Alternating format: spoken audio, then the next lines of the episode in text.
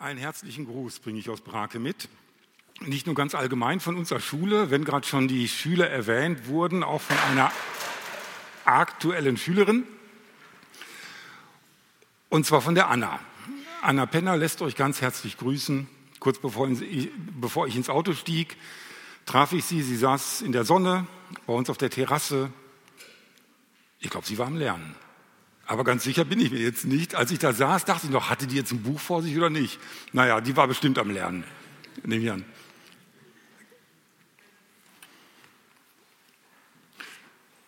So, heute Abend geht es um das Thema Vernachlässige nicht die letzte Etappe.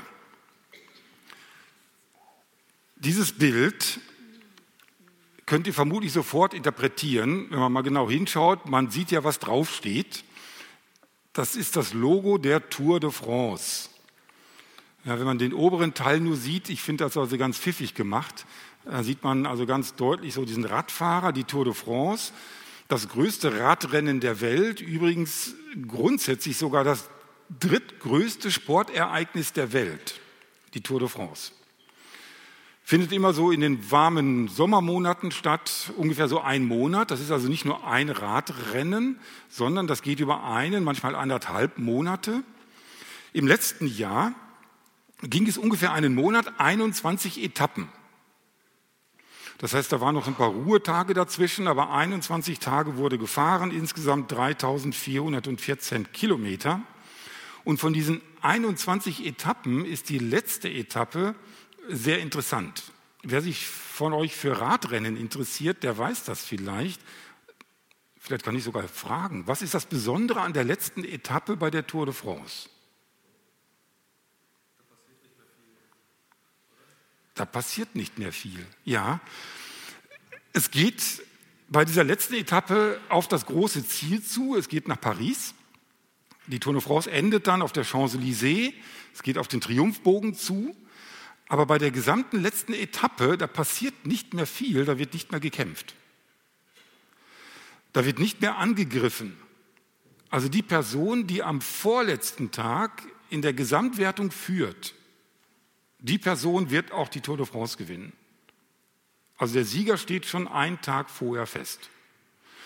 Das heißt, man kann relativ entspannt bei dieser letzten Etappe fahren. Und das machen die Fahrer auch, die lassen sich dann schon feiern. Da sind ganz viele Zuschauer an der Seite.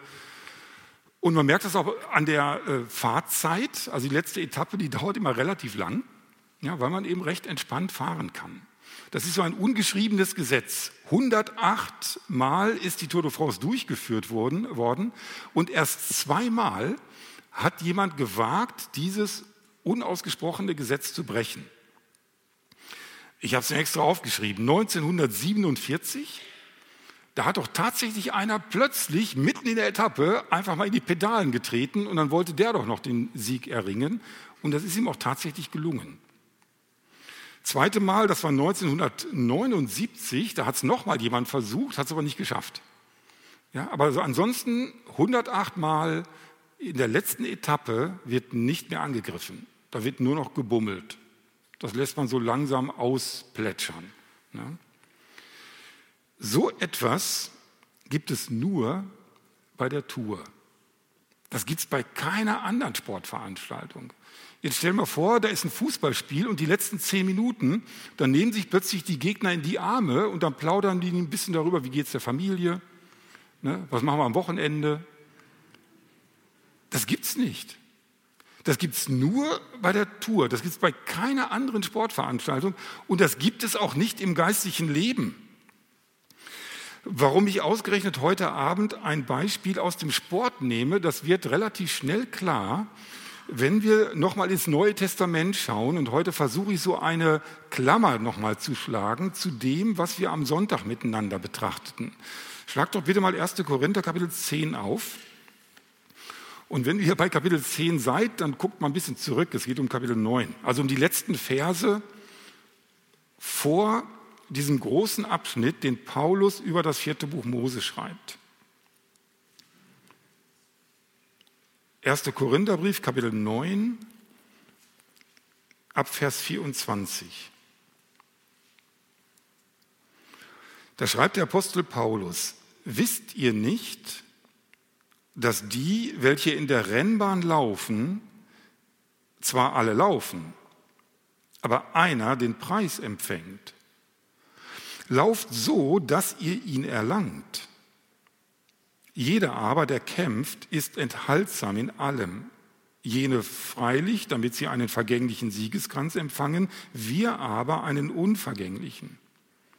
Ich laufe nun so, nicht wie ins Ungewisse, ich kämpfe so, nicht wie einer, der in die Luft schlägt, sondern ich zerschlage meinen Leib und knechte ihn, damit ich nicht, und das ist jetzt der spannende Gedanke, damit ich nicht, nachdem ich anderen gepredigt habe, selbst verwerflich werde. Und dann kommt der Abschnitt Kapitel 10, wo Paulus nochmal sagt, guckt euch das vierte Buch Mose an, lernt von den Personen dort. Und ich glaube, dass Paulus uns auch ganz besonders deutlich machen will, wenn wir in dieser Kampfbahn laufen. Also in diesem Abschnitt sagt er ja nicht, dass nur einer von uns das ewige Leben bekommt. Darum geht es nicht. Aber er sagt, lebt euer Christsein so, als gäbe es nur diesen einen Siegespreis.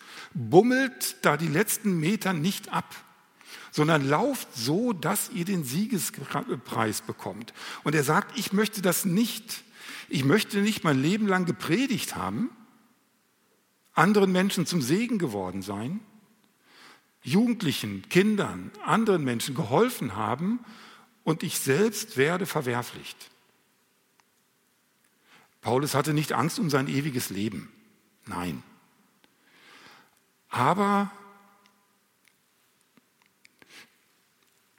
er wollte mit erhobenem Haupt mit großer Freude seinem Herrn entgegengehen und ihm und nicht dastehen mit Dingen, und da kommen wir heute auch noch kurz drauf zu sprechen, die er hier in diesem Leben getan hat, aber die dann verbrennen müssen, sodass er vielleicht mit relativ leeren Händen eines Tages beim Herrn steht. Er wird beim Herrn sein, aber er will nicht verwerflicht werden. Deshalb vernachlässige nicht die letzte Etappe. Ich werde heute manche Beispiele auch aus dem Sportleben bringen weil es hier um ein Sportbeispiel geht, was Paulus gebraucht. Die letzten beiden Rebellionen, die wir heute noch miteinander betrachten, unterstreichen das, dass es auch auf den letzten Metern darum geht, mit dem Herrn treu voranzugehen. Kapitel 20 und Kapitel 21. Das sind die beiden letzten Rebellionen im vierten Mosebuch aus diesem großen Mittelblock. Und bei diesen beiden Rebellionen ist klar, wir befinden uns am Ende der Wüstenzeit. Nicht bei allen Rebellionen kann man das so genau datieren, wann ist das passiert, aber hier schon. Kapitel 20 beginnt in Kadesh. Ich lese uns mal die Verse 1 bis 13. Wir werden also zwei Rebellionen heute haben. Die erste da geht es um eine Nachlässigkeit auf den letzten Metern, die wir bei Mose beobachten, und bei der zweiten um eine Nachlässigkeit, die wir auf den letzten Metern bei dem Volk Israel beobachten. Also zunächst mal Kapitel 20. Ich lese ab Vers 1.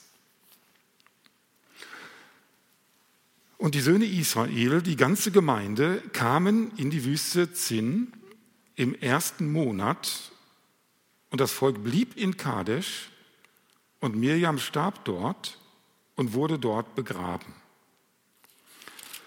Und es war kein Wasser da für die Gemeinde.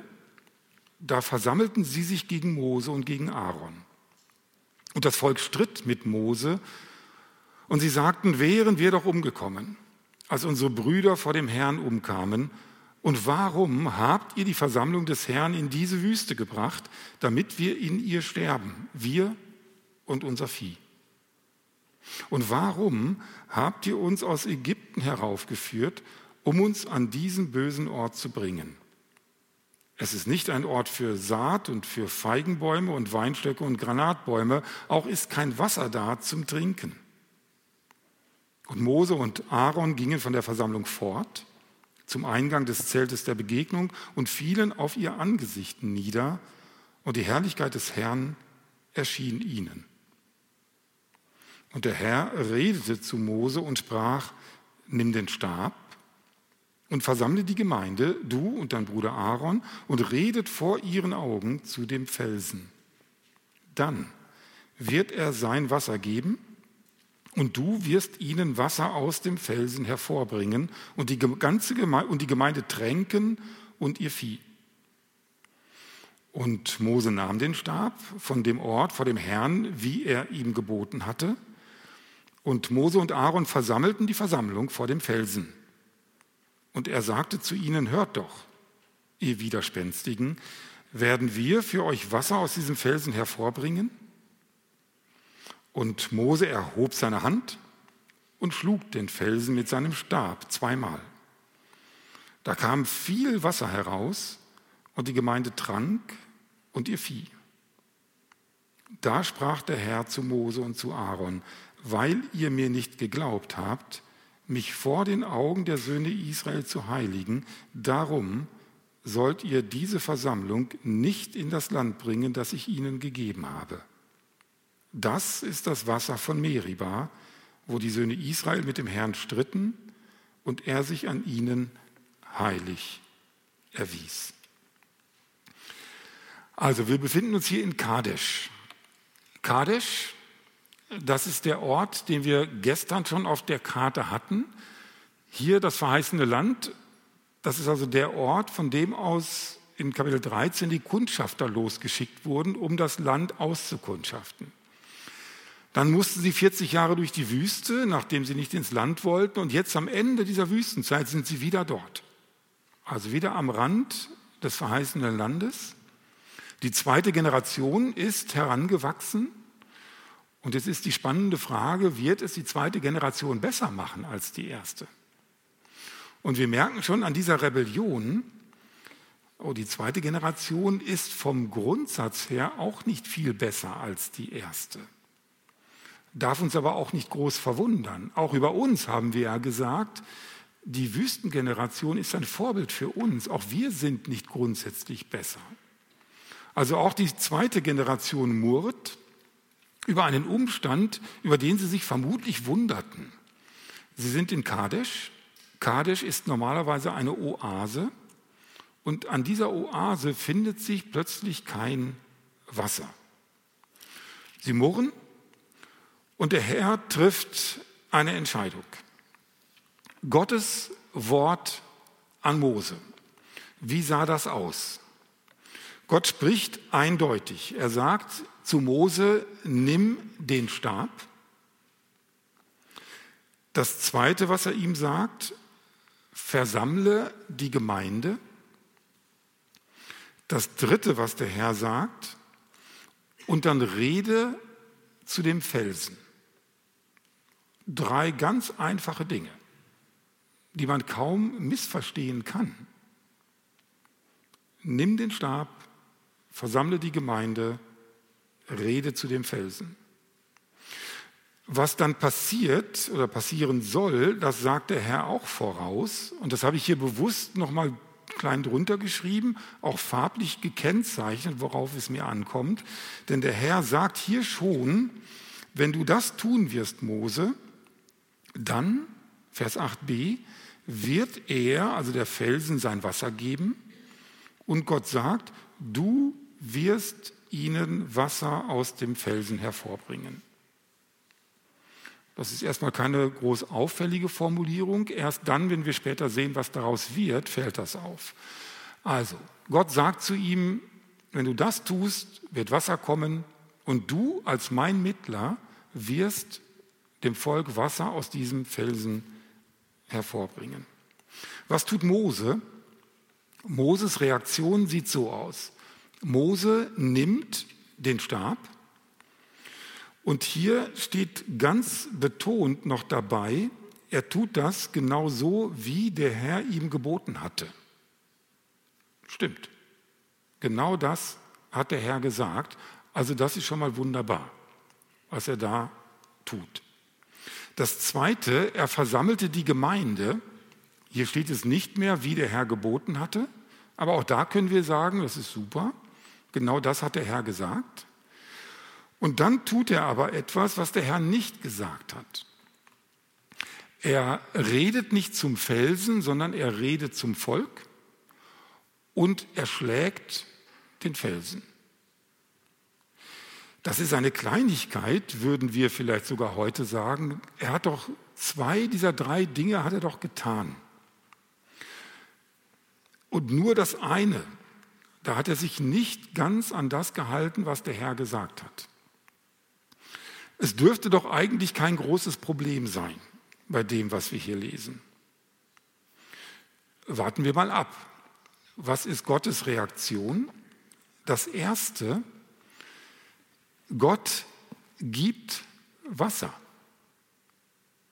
Uns allen, die wir diesen Text kennen, ist vermutlich klar, Mose hat hier ungehorsam gehandelt. Da komme ich auch gleich noch darauf zu sprechen.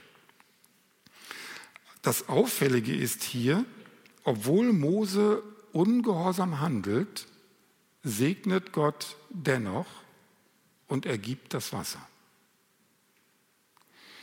Erst danach spricht der Herr zu Mose in Vers 12 und zu Aaron und sagt ihnen, was das für sie bedeutet. Aber erst einmal gibt Gott das Wasser.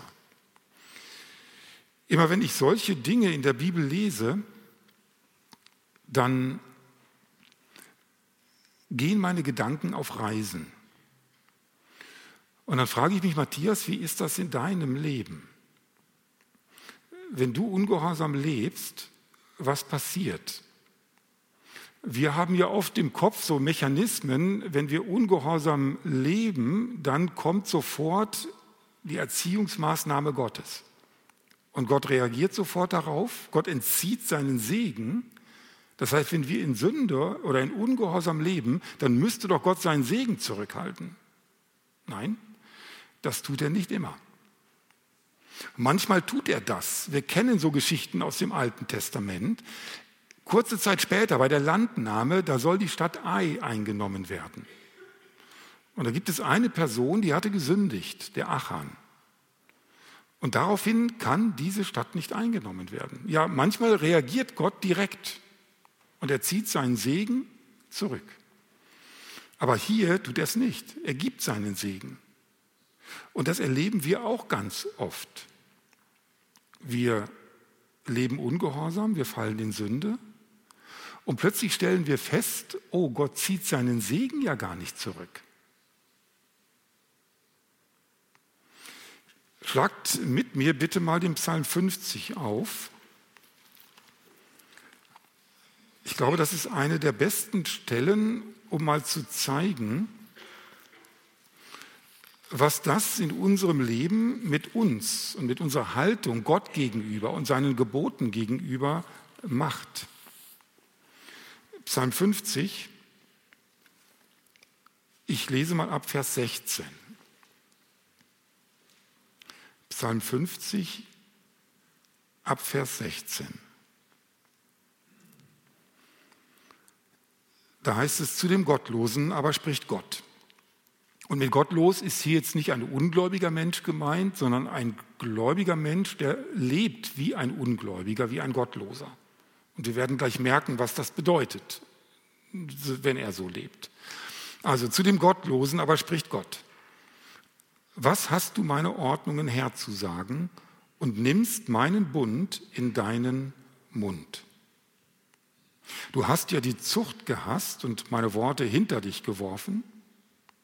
Sahst du einen Dieb, so befreundetest du dich mit ihm und mit Ehebrechern hattest du Gemeinschaft.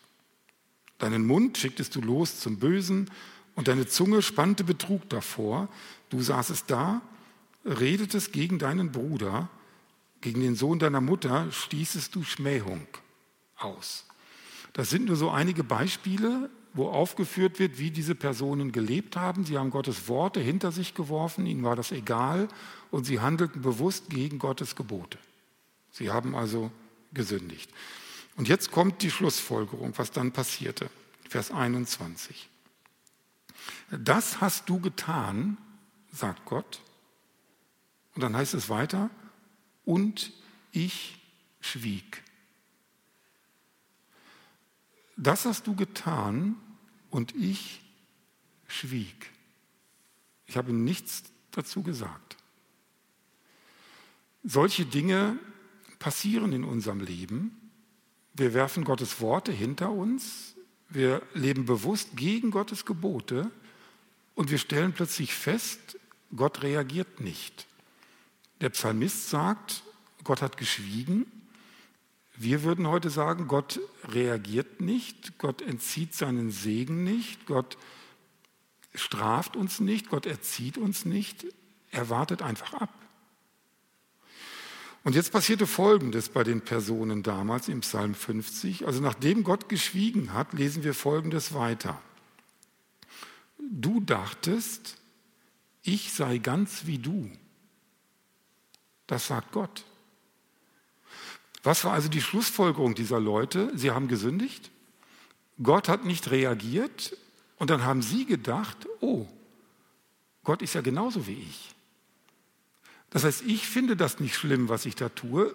Ich finde meine Sünde nicht schlimm. Und wenn Gott nicht reagiert, dann findet er meine Sünde offensichtlich auch nicht schlimm.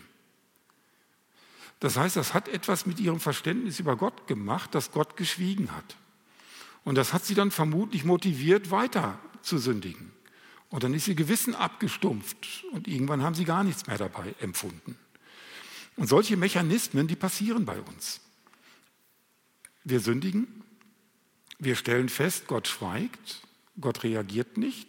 Und dann denken wir, ja, wenn Gott nicht reagiert, dann muss er das offensichtlich gut finden, was ich da tue, und dann mache ich weiter. Dass Gott nicht reagiert, das hat nichts damit zu tun, dass er das gut heißt, was wir tun, sondern wir wissen besonders aus dem Neuen Testament, dass es eine Eigenschaft Gottes ist, die ihn dazu bringt, so zu handeln.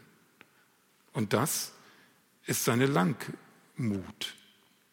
Ich möchte uns gerne zwei Stellen lesen aus dem Neuen Testament, um uns das nochmal deutlich vor Augen zu stellen. Einmal aus dem Römerbrief, Kapitel 2, Vers 4.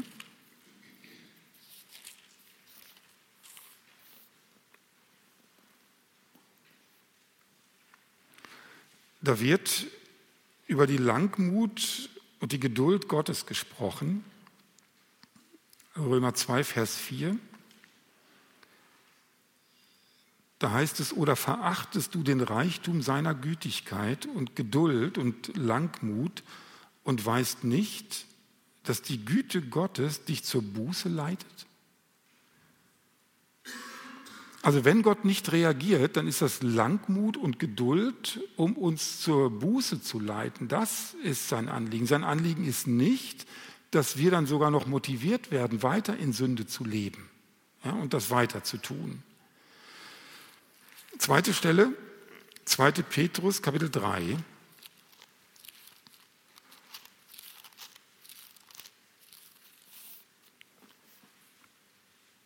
Vers 9. Da geht es um die Frage, ob der Herr den Tag seiner Wiederkunft verzögert. Und dann schreibt Petrus folgendes, 2. Petrus 3, Vers 9. Der Herr verzögert nicht die Verheißung, wie es einige für eine Verzögerung halten, sondern er ist langmütig euch gegenüber, da er nicht will, dass irgendwelche verloren gehen, sondern dass alle zur Buße kommen. Das ist sein Anliegen. Wenn Gott nicht sofort auf Sünde reagiert,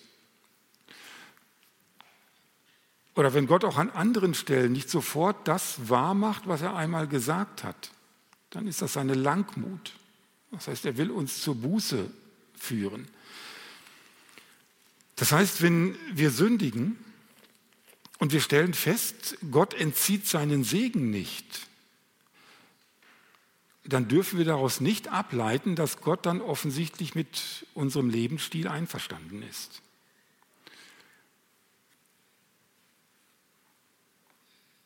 Nicht dein Ergehen ist entscheidend darüber, wie Gott zu deinem Leben steht, sondern Gottes Wort ist entscheidend darüber, wie Gott zu deinem Leben steht.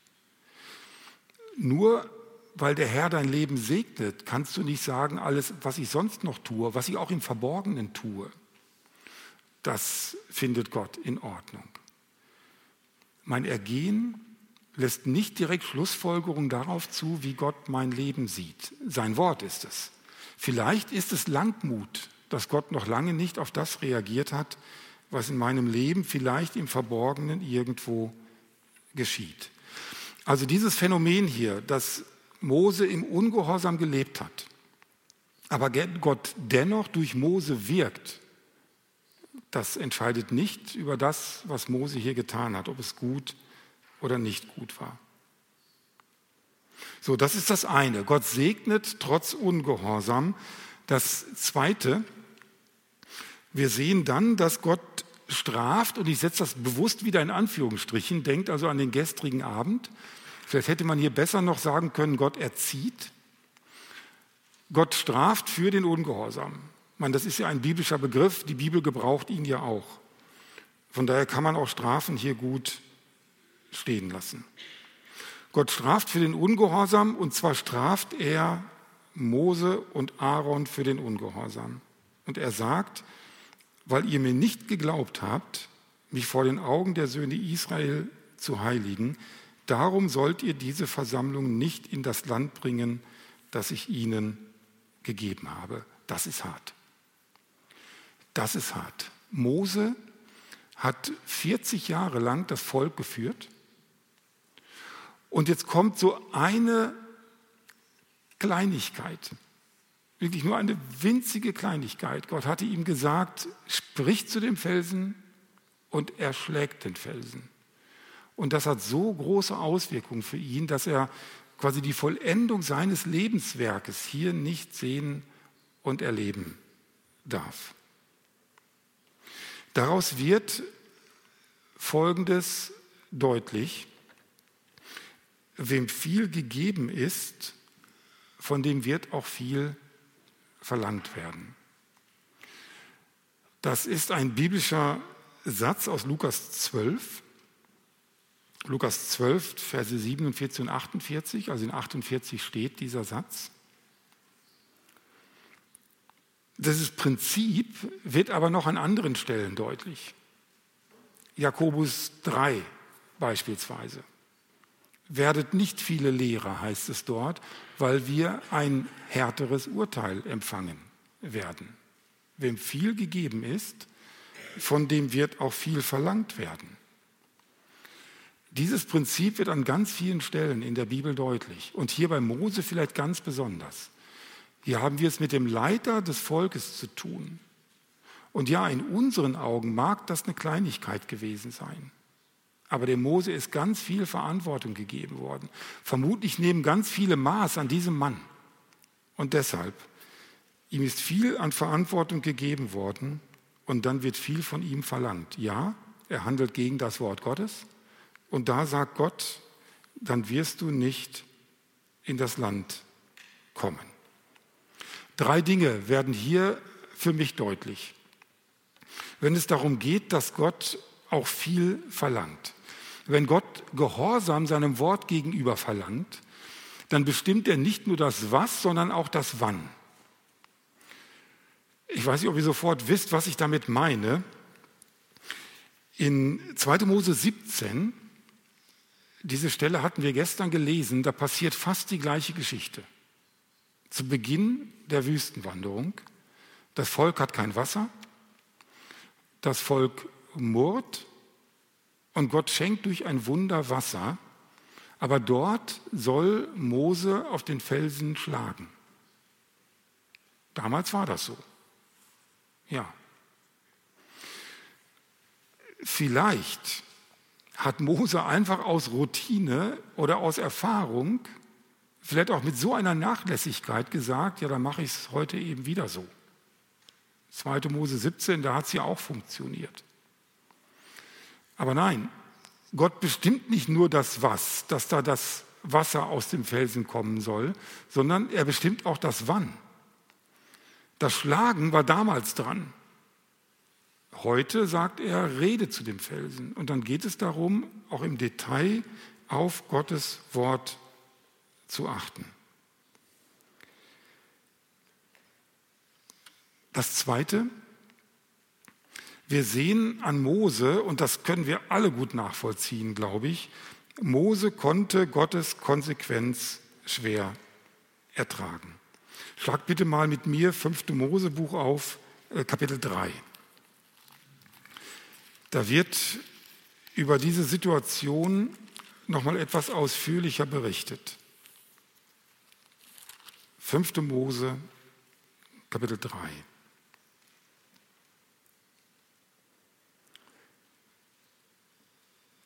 Da lesen wir ab Vers 23 folgendes. Da sagt Mose, und ich flehte zu jener Zeit zum Herrn um Erbarmen.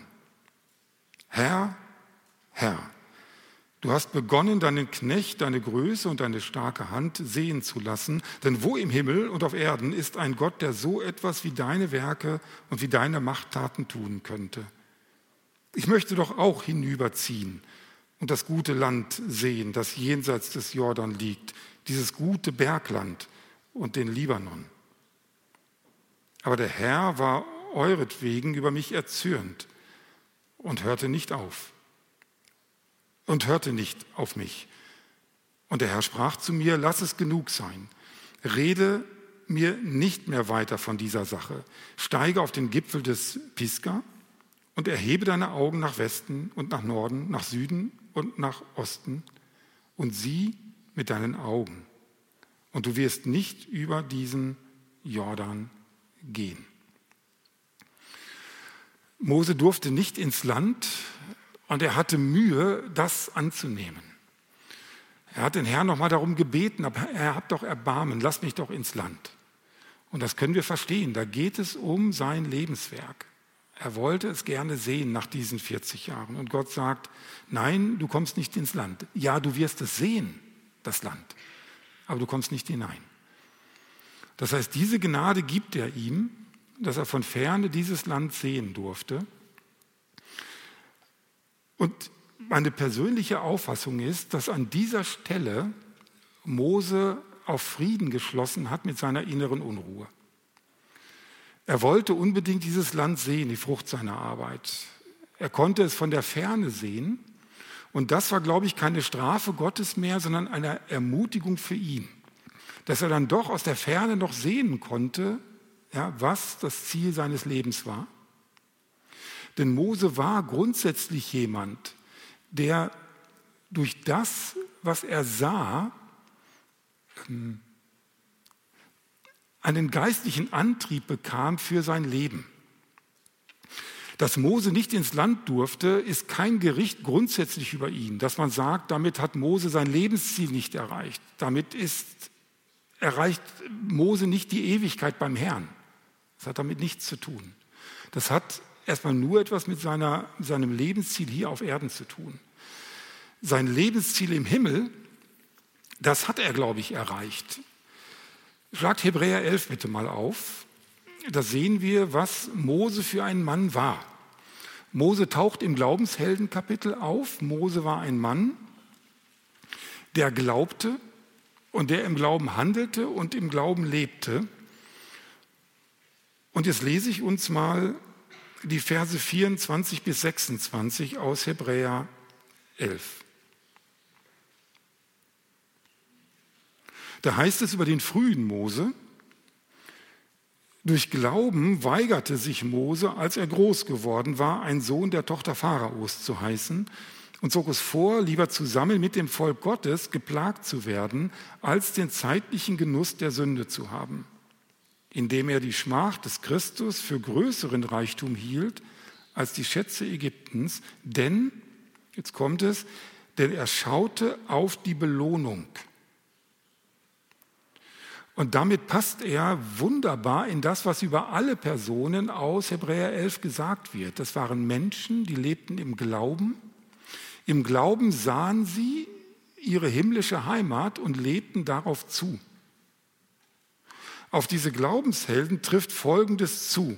Hebräer 11, die Verse 13 bis 16. Diese alle sind im Glauben gestorben und haben die Verheißungen nicht erlangt, sondern sahen sie von fern und begrüßten sie und bekannten, dass sie Fremde und ohne Bürgerrecht auf der Erde sein. Denn die, die solches sagen, zeigen deutlich, dass sie ein Vaterland suchen. Und wenn sie an jenes gedacht hätten, von dem sie ausgezogen waren, so hätten sie Zeit gehabt, zurückzukehren. Jetzt aber trachten sie nach einem besseren. Das ist nach einem himmlischen. Das ist das, was über alle Glaubenshelden gesagt wird. Das waren Personen, sie wussten, sie leben in dieser Welt nicht für das, was Ewigkeitswert hat, sondern sie hatten diese ewige Heimat vor Augen und darauf lebten sie zu. Und ich glaube, dass das, was hier in 5. Mose nochmal beschrieben wird, dass Gott dem Mose nochmal die Augen einmal für das diesseitige Ziel geöffnet hat, das Land, er hat es gesehen und sagt, ja stimmt, darum ging es. Und ich glaube, dass ihm da auch die Augen wieder geöffnet wurden für das, was in Hebräer 11 steht, für das, was in der Zukunft auf ihn wartet. Soll ich euch was sagen? Das, was ich aus den letzten Metern dieses Mannes lerne, ist das. Wenn wir auf den letzten Metern, wenn wir dort nicht unsere Kraft verlieren wollen und mit ganzer Kraft noch laufen wollen, dann müssen wir auf die Ewigkeit schauen. Dann müssen wir auf die Belohnung schauen, von dem, der der Hebräerbrief schreibt dann müssen wir auf diese Stadt schauen, auf die diese Glaubenshelden zugelebt haben. Wir müssen wissen, was dort in der Zukunft auf uns zukommt. Das lerne ich von diesem Mose. Mose hatte die Zukunft vor Augen. Wisst ihr, was das hier ist? Ich habe ja gesagt, dass ich ein paar Beispiele aus dem Sport bringen würde.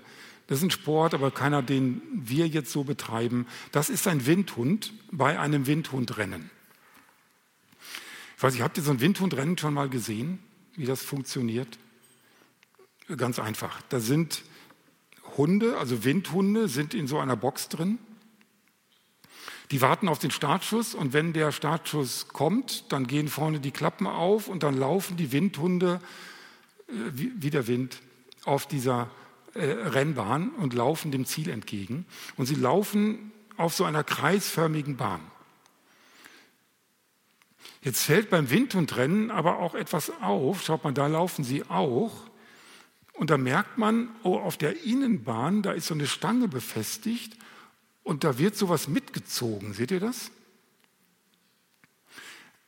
Das ist ein künstlicher Hase, der hier mitgezogen wird, so ein Stofftier. Das macht man beim Windhundrennen. Ich hatte mich mal gewundert, warum das so ist. Und dann habe ich mal nachgelesen.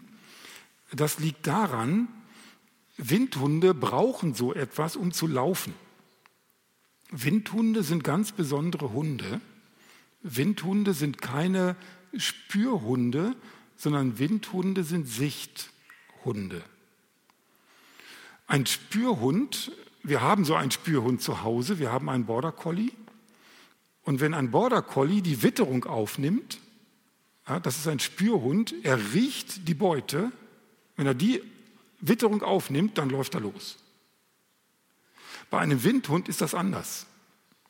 Ein Windhund kann die Witterung einer Beute nicht aufnehmen. Ein Windhund ist ein Sichthund. Er muss die Beute sehen. Und wenn er sie sieht, dann läuft er. Und deshalb wird so ein künstlicher Hase vor den Windhunden hergezogen. Das motiviert sie zum Laufen. Sie sehen diesen Hasen, laufen hinterher und dann wird er mit so einem Motor vor den Hunden hergezogen. So.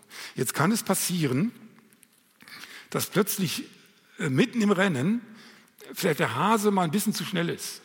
Passiert ganz selten, aber es passiert. Der Hase ist ein bisschen zu schnell oder einer der Hunde ist ein bisschen zu langsam und dann ist der Hase um die nächste Kurve rum und der letzte Hund sieht den nicht mehr. Und da kann es passieren, plötzlich, der läuft, wie das Zeug, was das Zeug hält, und plötzlich bleibt er stehen. Steht er plötzlich auf der Rennbahn, läuft nicht mehr weiter. Und dann steht er da und dann fragt er sich, was mache ich hier eigentlich? Eigentlich könnte ich auch nach Hause gehen. Und das stimmt, der weiß nicht mehr, was er da macht. Der sieht die Beute nicht mehr und der läuft nicht mehr. Deshalb sagt der Hebräerbrief in Kapitel 1, äh 11, dass wir diese zukünftige Stadt, die müssen wir vor Augen haben, sonst laufen wir nicht mehr. Christen sind geistliche Sichthunde. Du musst das sehen, worauf du zuläufst, zumindest vor deinem geistigen Auge musst du das sehen, ansonsten läufst du nicht mehr. Es mag sein, dass Mose das damals aus den Augen geraten ist. Er hat es nicht mehr gesehen. Und Gott öffnet ihm in 5. Mose nochmal die Augen für dieses Land und damit vielleicht auch die Augen wieder für die himmlische Stadt, die auf ihn wartete. Wir laufen auf den letzten Metern nur dann, wenn wir das Ziel vor Augen haben. Christen sind geistliche Sichthunde, ihr Lieben. Und deshalb führe ich mir immer wieder vor Augen, was in der Ewigkeit auf mich wartet. Einer meiner theologischen Lehrer hat vor vielen Jahren mal zu mir gesagt, Matthias, wir sind eine Generation, die die Ewigkeit verloren hat. Und ich musste ihm recht geben. Damit hat er nicht sagen wollen, wir sind eine Generation, die die Ewigkeit nicht mehr hat. Natürlich haben wir Christen eine Ewigkeit vor uns. Aber er wollte damit sagen, wir leben so, als gäbe es keine Ewigkeit. Wir sind eine Generation, die die Ewigkeit verloren hat. Das ist tief bei mir eingeschlagen. Ich muss ihm recht geben. Natürlich weiß ich, dass ich eine Ewigkeit beim Herrn habe, aber mein Leben spricht oft eine andere Sprache. Ich lebe so, als gäbe es da nichts anderes. Als wäre das hier in dieser Welt alles. So klammere ich mich an alles, was ich hier habe. Aber es gibt eine Ewigkeit. Und wenn wir uns das immer mal wieder vor Augen führen, regelmäßig, am besten dadurch, dass wir Stellen lesen, die über die Ewigkeit sprechen. Offenbarung 21.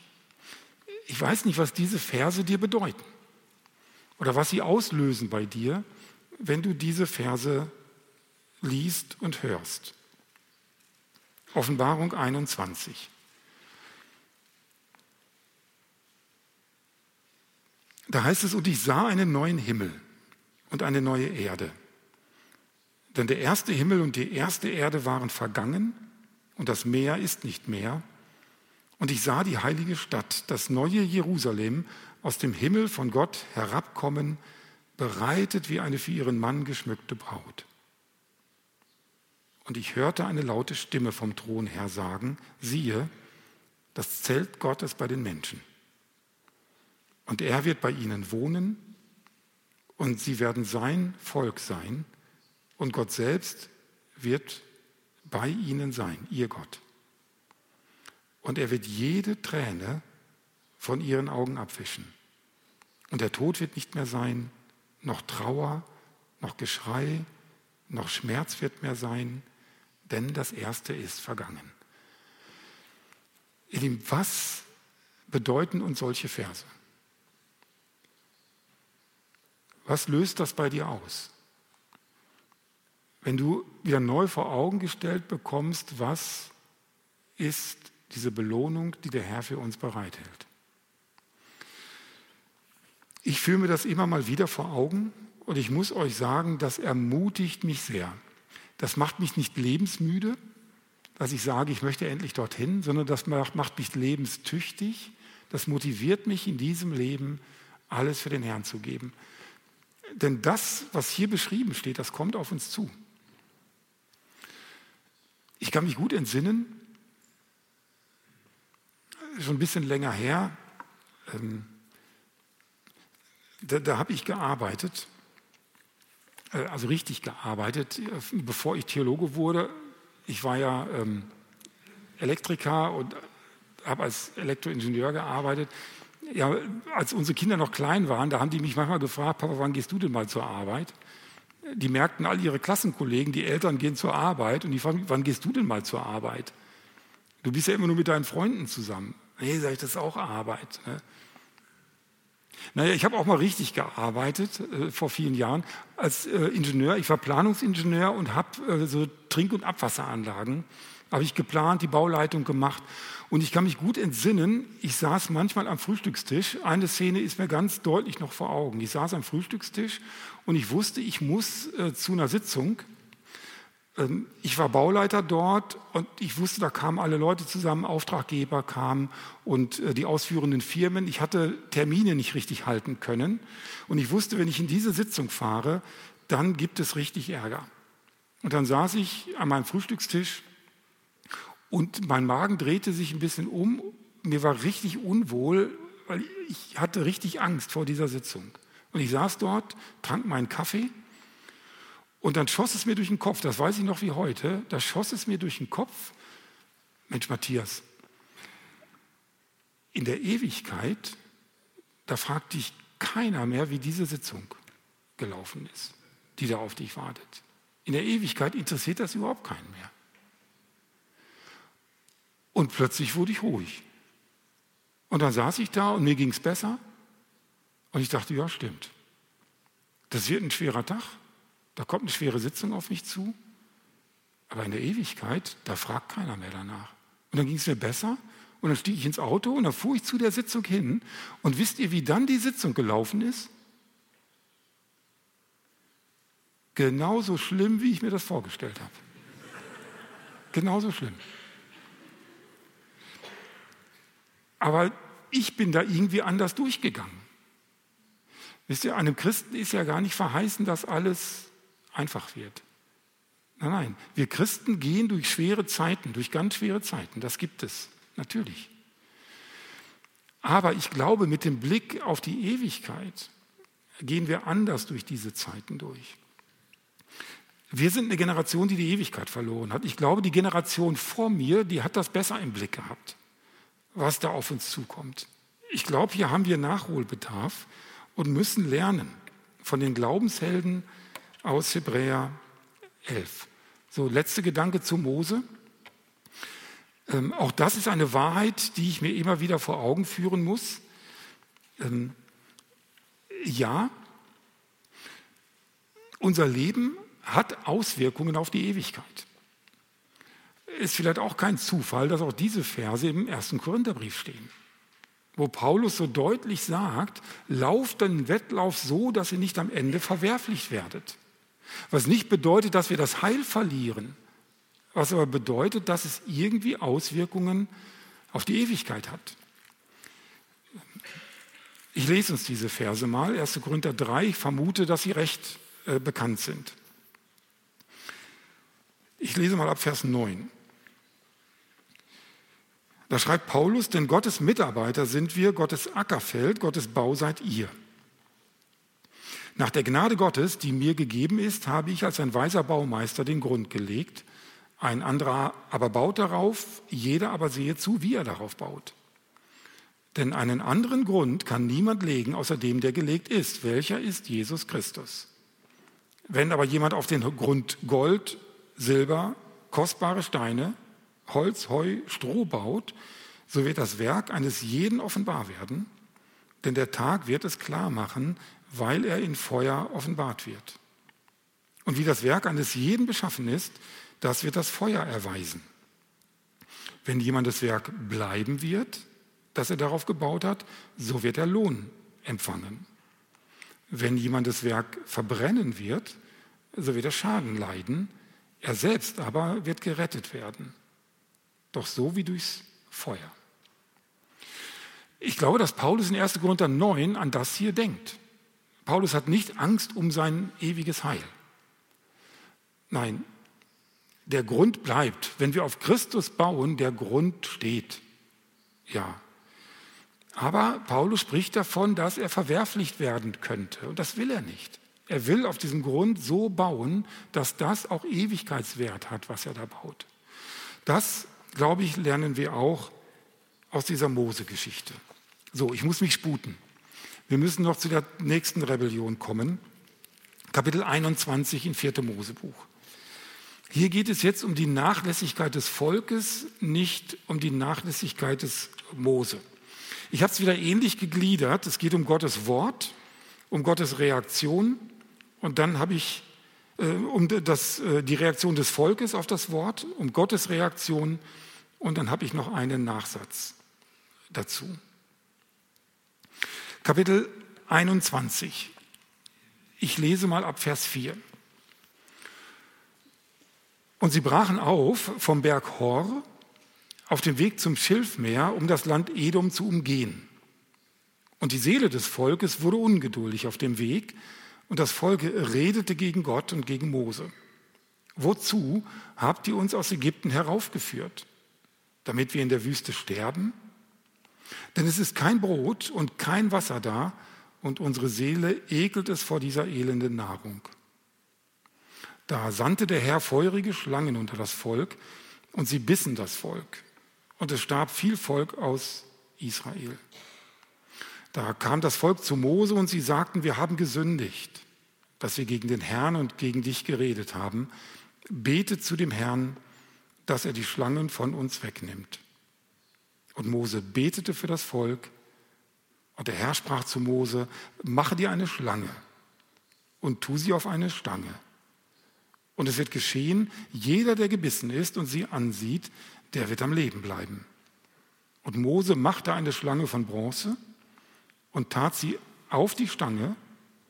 Und es geschah, wenn eine Schlange jemanden gebissen hatte und er schaute auf zu der ehernen Schlange, so blieb er am Leben. So, wir befinden uns hier am Berg Hor und das Volk macht sich auf Sie wollen zum Schilfmeer gehen, was uns stark verwundert. Ich zeige euch gleich mal eine Karte, warum uns das verwundert. Das ist eigentlich die falsche Richtung. Sie wollen ja in die Ebenen Moabs, sie wollen ins Ostjordangebiet, gehen aber nach Süden runter. Und es wird erklärt, warum sie das tun. Sie wollen das Land Edom umgehen. Und das bringt mich zum ersten Punkt, Gottes Wort an das Volk. Wir lesen in 5. Mose 2, dass Gott sich gegenüber dem Volk Israel geäußert hat, was die Edomiter betrifft. Also dieses Land, was sie hier umgehen wollten. Und zwar sagt Gott dort mit meinen Worten ausgedrückt, kämpft nicht gegen die Edomiter. Wenn ihr durch das Land der Edomiter geht, was ihr esst, bezahlt das. Was ihr trinkt, bezahlt das, beutet sie nicht aus und vor allem kämpft nicht gegen sie. Denn das Land, in dem sie wohnen, habe ich ihnen gegeben. Die Edomiter sind Nachfahren Esaus, im Grunde genommen Verwandte Israels. Und Gott sagt, kämpft nicht gegen sie. Ja, sie wohnen zurecht in diesem Land. Ja, zieht einfach nur ganz friedlich und still durch. So, das war Gottes Wort an das Volk. Das Problem war jetzt aber folgendes, die Edomiter wollten sie aber nicht durchziehen lassen. Wir lesen davon in 4. Mose, kurz vor dieser Geschichte, und zwar in 4. Mose Kapitel 20. Da gibt es ein Streitgespräch und am Ende heißt es dann in Vers 21, und so weigerte sich Edom, Israel zu gestatten, durch sein Gebiet zu ziehen. Und Israel bog ab. So, das ist ihr Problem. Sie wollten durch das Gebiet der Edomiter ziehen. Gott sagt, zieht dort durch, aber kämpft nicht. Aber die Edomiter sagen, wir lassen euch nicht kampflos hier durch. Also kann das Volk Israel nicht durch, sie sollen ja nicht kämpfen. Also müssen Sie einen Umweg nehmen und den seht ihr hier. Schaut mal, das hier ist das Tote Meer. Hier ist das Land der Edomiter. Hier ist das Land der Moabiter und das ist die Gegend, in die Israel ziehen wollte. Und an dieser Stelle hier, da befinden sie sich gerade. Da ist der Berg Hor. Dort ist Aaron gestorben. Dort wollen sie losziehen und der kürzeste Weg wäre natürlich von hier aus, man zieht hier durch und dann hier hoch. Aber die Edomiter lassen sie nicht durchziehen und jetzt ganz weiten Umweg gehen, hier unten um das Land Edom herum. Deshalb gehen sie hier runter zum Schilfmeer, nach Süden. Ne, das wird in äh, Vers 4 ausgesagt. Ein ganz langer Umweg. Jetzt könnte man ja sagen, ja, es ist doch gar nicht so schlimm. Komm, ihr seid 40 Jahre unterwegs. Ja, die paar Wochen mehr oder weniger macht es dann auch nicht aus. Ne, dann nehmt eben einen Umweg. Auf der anderen Seite kann man aber auch verstehen, dass man sagt, wir sind jetzt 40 Jahre unterwegs. Und jetzt dachten wir, jetzt sind wir endlich da. Und jetzt sollen wir noch einen Umweg gehen. Und genau das passiert. Schaut mal in Vers 4. Die Reaktion des Volkes, Vers 4b. Sie wurden ungeduldig auf dem Weg. Ihnen war der Weg zu lang.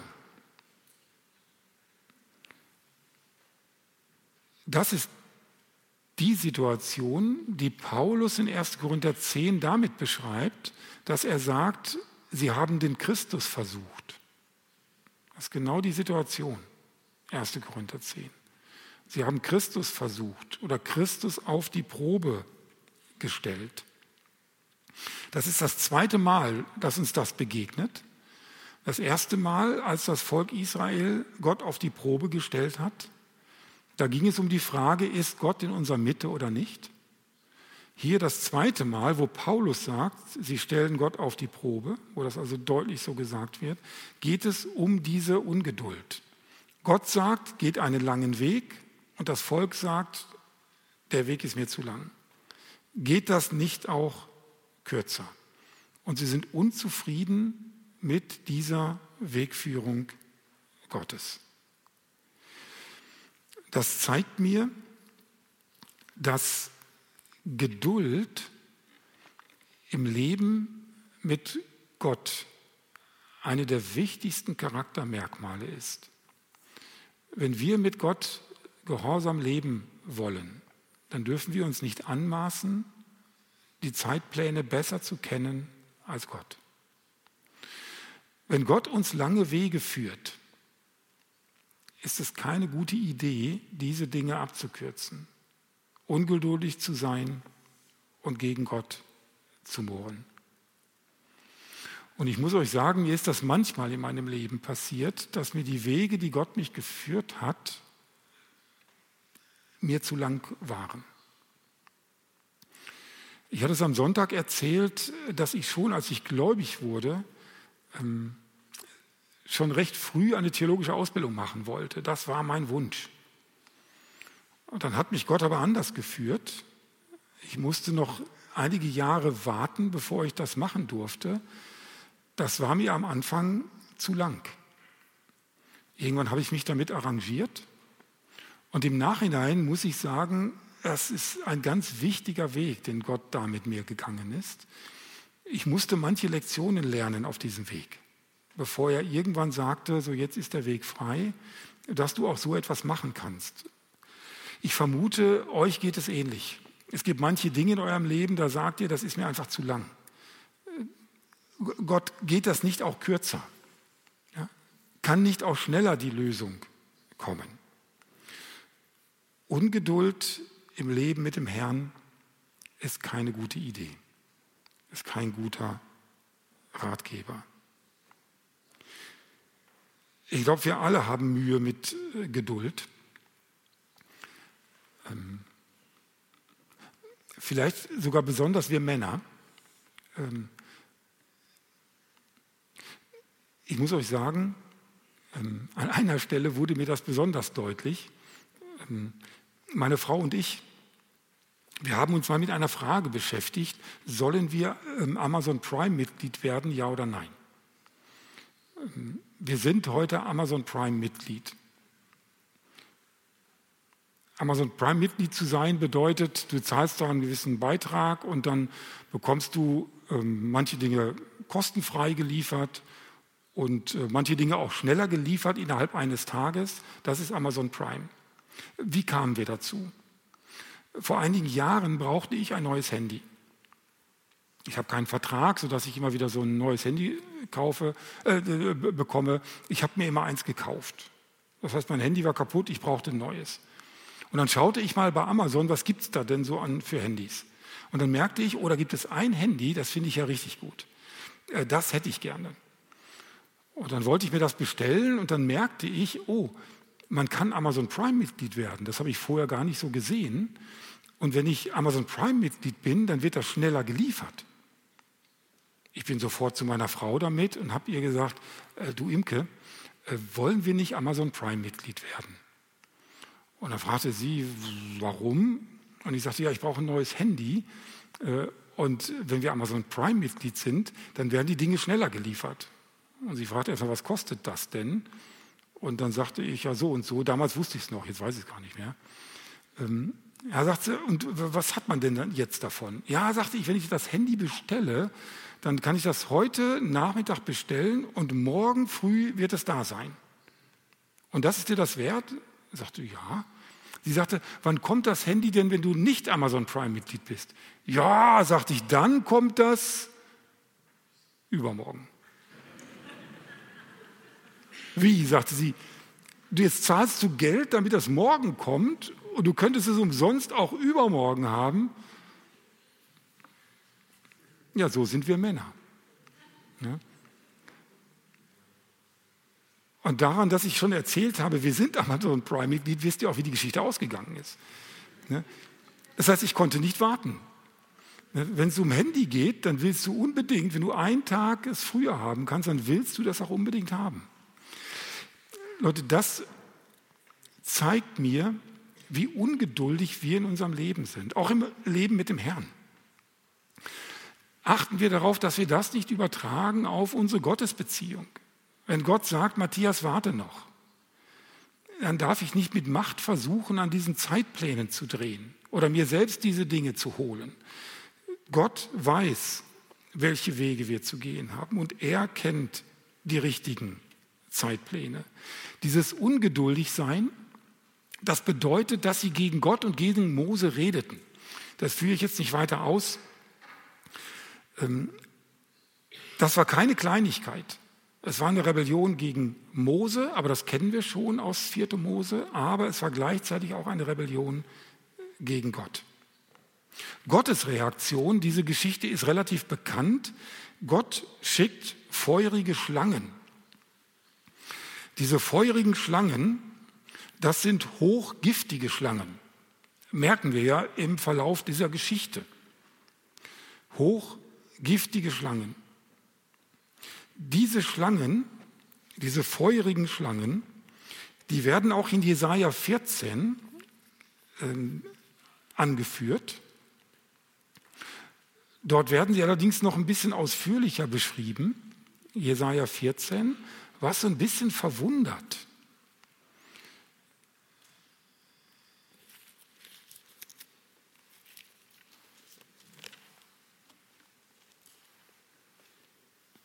So, Jesaja 14, Vers 29. Da heißt es: Freue dich nicht, ganz Philistäer, dass der Stock zerbrochen ist, der dich schlug, denn aus der Wurzel der Schlange wird eine Otter hervorkommen und ihre Frucht wird eine fliegende, feurige Schlange sein. Also diese feurige Schlange meint wohl eine hochgiftige Schlange. Und jetzt heißt es hier, das ist eine fliegende, feurige Schlange. Und das hat manche Ausleger dazu gebracht zu sagen, ach, vielleicht sind die Schlangen in 4. Mose ja gar nicht einfach nur giftige Schlangen, vielleicht steckt ja mehr dahinter. Und das hat mit dem Begriff zu tun, ähm, der hier für feurig steht. Ich kann euch diesen Begriff mal nennen und vielleicht merkt ihr sofort, vielleicht kommt euch der Begriff sogar bekannt vor. Der Begriff, der hier für feurig steht, der heißt Seraphim. Also in diesem Text hier steht, für feurige Schlangen steht Seraphim-Schlangen. Das ist der wörtliche, das, das ist der Begriff, der hier steht. Seraphim-Schlangen. Seraphim kennt ihr vermutlich, oder? Das sind Engel. Seraphim sind Engel mit sechs Flügeln, Cherubim mit vier Flügeln. Und aufgrund dieser Wortwahl, dass hier Seraphim-Schlangen steht und in Jesaja 14 diese Seraphim-Schlangen auch als fliegende Schlangen bezeichnet werden, denken dann manche, oh, das sind gar keine richtigen Schlangen, das sind vielleicht Engel, ja, die hier auftauchen. Ich glaube aber, dass wir ganz einfach von der ganz simplen Wortbedeutung ausgehen können. Das sind wirklich einfach nur feurige, also giftige Schlangen. Und tatsächlich sind sie fliegende Schlangen. Sowas gibt es. Ich habe euch ein Bild mal mitgebracht. Das könnt ihr gerne mal googeln. Da gibt es auch äh, Videos zu dieser Sache. Die Schmuckbaumnatter ist eine Schlange, die fliegen kann. Also nicht richtig fliegen, aber die kann gleiten. Das ist eine Schlange, die kann ihren Körper so aufstellen, dass wenn sie sich von einem Baum abstößt, dass sie gut so 20 Meter gleiten kann und wirklich durch die Luft fliegt. Das ist äh, ganz kurios, wenn man das sieht. Vermutlich denkt Jesaja genau an solche Schlangen.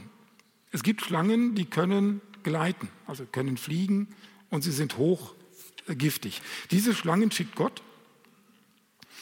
Mose betet für das Volk und daraufhin erbarmt sich Gott und er lässt eine eherne Schlange aufrichten. So, diese eherne Schlange,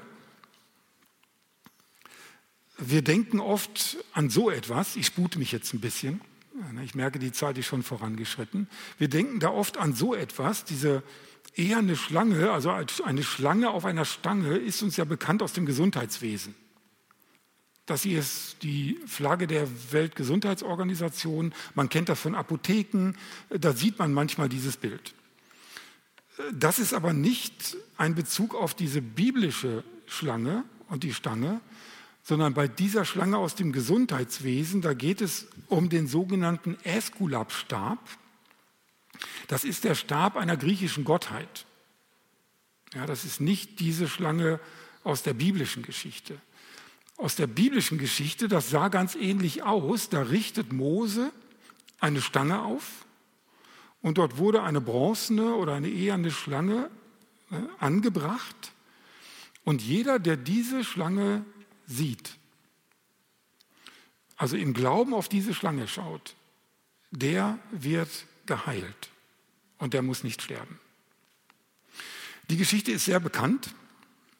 Im Unterricht in Brake gehe ich da auch kaum drauf ein und gehe auch gar nicht oder so gut wie gar nicht auf den neutestamentlichen Bezug ein.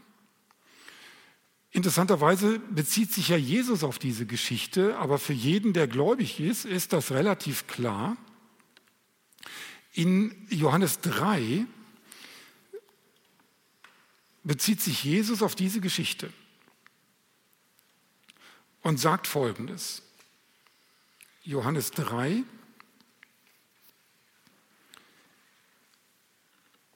Da lese ich uns den Vers 14. Johannes 3, Vers 14. Da heißt es, und wie Mose in der Wüste die Schlange erhöhte, so muss der Sohn des Menschen erhöht werden. Und es heißt es weiter in Vers 15, damit jeder, der an ihn glaubt, ewiges Leben hat. Das heißt, die Geschichte in 4. Mose, ja, die ist recht bekannt. Sie hat einen, eine geistliche Bedeutung, sagt Jesus. Genau so, wie das damals in der Wüste war. Wenn Menschen gebissen waren und sterben mussten, wenn die Personen im Glauben auf diese Schlange blicken, dann blieben sie am Leben. Und es das heißt, wenn wir das heute auch so tun, dann gilt das im geistlichen Leben auch für uns. Damit sagt Jesus, wir sind alle gebissene Menschen, alle. Wir sind alle Menschen, die dem Tod anheimfallen. Und nur die Personen, die auf Jesus im Glauben blicken, die werden leben. Ich sagte es gerade, dass ich bei uns im Unterricht das so gut wie gar nicht ausführe. Das liegt daran, dass wir bei uns im Unterricht alles Personen sitzen haben, von denen wir glauben, sie sind gläubige Christen. Da muss man das auch gar nicht groß ausführen. Ich möchte jedoch gerne ein paar Sätze dazu sagen. Ich, ich kenne euch ja nicht. Ähm, und von daher möchte ich diese Gelegenheit nicht vorübergehen lassen, um dich herzlich einzuladen, wenn du Jesus in deinem Leben als Herrn und Heiland noch nicht angenommen hast, dann tu das. Jeder Mensch, der auf diese Welt kommt, ist ein von der Sünde gebissener Mensch. Ob du das nun in dir fühlst oder nicht, du bist ein toter Mensch. Die Bibel sagt, dass wir alle tot sind in unseren Übertretungen. Und das auch unabhängig davon, ob wir je eine Sünde getan haben oder nicht. Wir sind tote Menschen, egal wie gut du lebst. Und es mag sein, dass du vielleicht in der Gemeinde aufgewachsen bist und du hast das schon oft gehört und du lebst mit und dein Leben spricht im Grunde genommen ganz stark davon, dass du ein gläubiger Christ bist. Du tust kaum falsche Dinge. Du arbeitest in der Gemeinde mit, du gehst zum Gottesdienst, du bist in der Jugend. Aber vielleicht hast du noch nie Jesus ehrlichen Herzens deine Lebensschuld bekannt und ihn um Vergebung gebeten und hast neues Leben erhalten. Nur diejenigen, die im Glauben auf Jesus blicken, werden ewig leben. Selbst wenn du in deinem Leben kaum Dinge hast, wo du sagst, da habe ich gesündigt. Es gibt bei uns in Lemgo einen Stadtteil, da ist kein Drogenabhängiger in diesem Stadtteil. Keiner. In diesem Stadtteil gibt es keinen, der die Ehe bricht. In diesem Stadtteil gibt es keinen, der lügt. Keinen einzigen. In dem Stadtteil gibt es keinen, der Hass auf andere Menschen hat. Da gibt es keinen, der böse Gedanken gegen einen anderen Menschen hat. Keinen. Wisst ihr, welcher Stadtteil das ist? Das ist der Friedhof. Ja.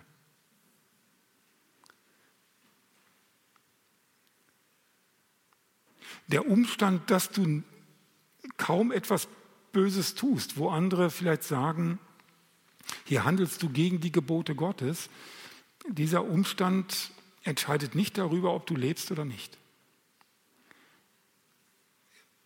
Einzig und allein der Glaube an Jesus, der gibt dir ewiges Leben. Und dieses im Glauben auf Jesus schauen, wenn du fragst, wie geht das? Das wird für mich am besten beschrieben im ersten Johannesbrief, Kapitel 1, Vers 8 und 9. Sehr bekannte Verse. Da sagt Johannes, wenn wir sagen, dass wir keine Sünde haben, betrügen wir uns selbst und die Wahrheit ist nicht in uns. Wenn wir unsere Sünde bekennen, ist er treu und gerecht, dass er uns die Sünden vergibt und uns reinigt von jeder Ungerechtigkeit. Also wenn wir hier über die eherne Schlange sprechen, dann möchte ich dich herzlich einladen, beschäftige dich mit dem gekreuzigten Sohn Gottes und schau im Glauben auf ihn, bekenne ihm deine Lebensschuld und dann wird das wahr, was der Sohn Gottes dann verheißen hat, dann wirst du leben dann wirst du ewiges Leben haben. Und dann wirst du auch das, was ich gerade noch mal ausgeführt habe, was auf alle Kinder Gottes zukommt, diese ewige Stadt, die auf uns wartet, dann wirst du die eines Tages auch sehen. Ein letzter Gedanke.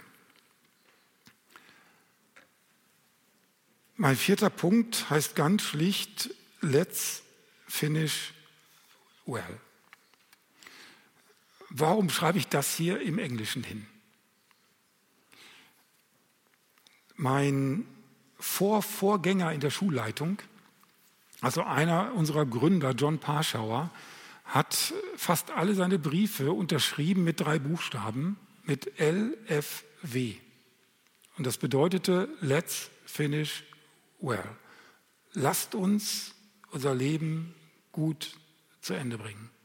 Das war ein ganz, ganz großes Anliegen von ihm. Und das hat ihn ausgezeichnet bis ins hohe Alter, bis er dann eines Tages diese Welt verließ. Er war jemand, der bis zum letzten Atemzug für den Herrn da sein wollte und auf der letzten Etappe nicht, dass ihm dort nicht die Luft ausgeht. Ich habe euch eine Stelle aufgeschrieben hier, Josua 24, Vers 15. Ich habe sie deshalb aufgeschrieben, weil hier ein alter Mann spricht. Josua 24, Vers 15, die letzten Worte in diesem Vers, sie sind relativ bekannt. Manche haben diesen Bibelvers in ihrer Wohnung hängen, über der Tür. Da heißt es in Josua 24, Vers 15, ich aber und mein Haus, wir wollen dem Herrn dienen. Das ist ein Vers, den setzen sich viele junge Ehepaare über ihre Ehe oder Familie, deshalb hängen diese Verse auch im Haus. Das ist auch gut so. Hier ist aber auffällig, hier spricht ein alter Mann. Hier spricht ein Mann, der in Rente ist. Der Josua, der ist im Grunde genommen auf den letzten Metern seines Lebens. Und das, was ihn beschäftigt, ist, dass er sagt, er redet hier zum Volk in Kapitel 24 und er sagt ihnen, liebe Leute, dient dem Herrn. Und dann sagt er aber zu den jungen Leuten, aber selbst wenn ihr es nicht tut, ich aber und mein Haus, wir wollen dem Herrn dienen. Als alter Mann. Ähm, ich stehe heute Abend hier als alter Mann. Und oft ist es ja so, dass in Predigten die jungen Leute ermahnt werden. Ja? Und dass man sagt, Leute, richtet euer Leben auf den Herrn aus. Ja? Gebt alles für den Herrn. Heute Abend möchte ich uns alte Geschwister ermahnen. Lasst uns unser Leben gut zu Ende bringen. Let's finish well. Lasst uns auf den letzten Metern nicht müde werden und aufgeben. Es lohnt sich. Unser Herr hat alles für uns gegeben. Und wenn wir dieses Ziel vor Augen haben, ja, dann leben wir und geben alles für den Herrn. Lasst uns unser Leben gut zu Ende bringen. Als letztes zeige ich euch noch einen kleinen Film.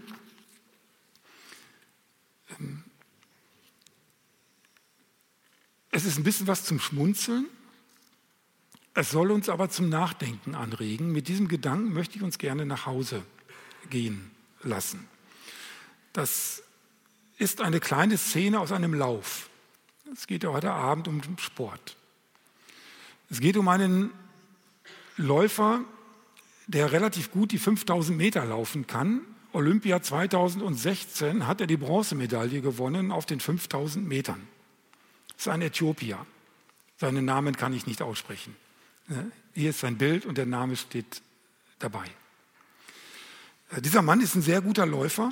Hier ist er 2016 Olympia, Bronzemedaille auf 5000 Meter. 2019, drei Jahre nach seiner Bronzemedaille, läuft er bei, einer, bei einem Laufmeeting, läuft die 5000 Meter und die vorletzte Runde beendet er mit einem ganz großen Vorsprung. Und jetzt zeige ich euch mal die letzte Runde, die er läuft. Ich sage euch vorher schon, worauf ihr euch einstellen könnt und dann schaut euch das mal an. Das ist dermaßen kurios, man glaubt es kaum. Auch der Reporter kann das kaum glauben. Der Mann hat seine vorletzte Runde absolviert und dann wird so eine Glocke geläutet. Ne, damit wird die letzte Runde eingeläutet.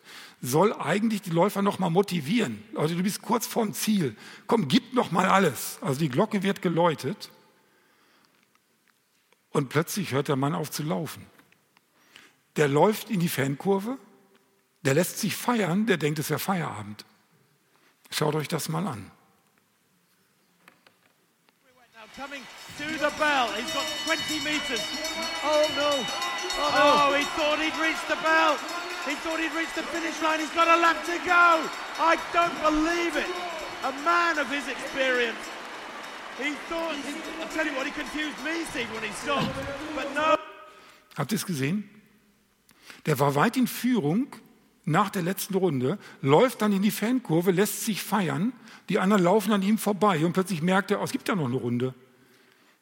Und dann reiht er sich wieder ein, ist da noch Zweiter, hat nur noch so eine halbe Runde zu laufen, aber das hat ihn dermaßen aus dem Konzept gebracht. Die anderen haben ihn danach alle noch überrundet. Der ist, glaube ich, Zehnter geworden in dem Rennen. Lasst uns unser Lebensrennen mit dem Herrn gut zu Ende bringen. Es lohnt sich.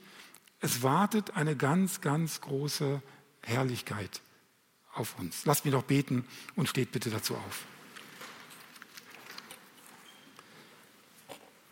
Lieber Vater im Himmel, vielen Dank auch für die Beispiele äh, des Mose auf seinen letzten Metern und auch das Beispiel des Volkes. Ja, wir sehen, dass man auch auf den letzten Metern noch stolpern kann. Auch dort kann man immer noch den Halt verlieren. Und so bete ich für uns, dass wir doch Dauerläufer werden und dass es uns gelingt, im Leben mit dir in dieser Rennbahn zu bleiben, so wie Paulus es auch formuliert, ähm, alles zu geben, am Ende nicht doch noch verwerflich zu werden, sondern in dieser Rennbahn zu laufen. Und dann möchte ich dich ganz herzlich darum bitten, dass du uns gerade in dieser Beziehung die Augen öffnest für das, was auf uns zukommt. Es lohnt sich hier zu laufen. Denn das, was in der Herrlichkeit auf uns wartet, das ist mit keinen Worten zu beschreiben. Danke, dass das gilt. Danke, dass das, was du in deinem Wort beschreibst, auch wirklich auf uns zukommt.